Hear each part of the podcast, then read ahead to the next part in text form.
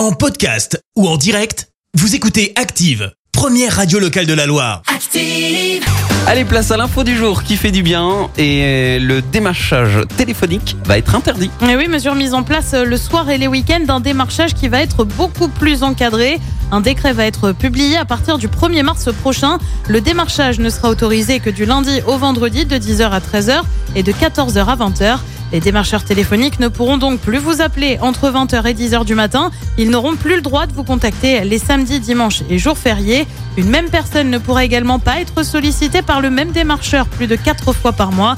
Si vous refusez le démarchage lors de la conversation, il n'aura plus le droit de vous contacter pendant 60 jours. Une amende pourra sanctionner les démarcheurs qui ne respectent pas les nouvelles règles. Merci. Vous avez écouté Active Radio, la première radio locale de la Loire. Active.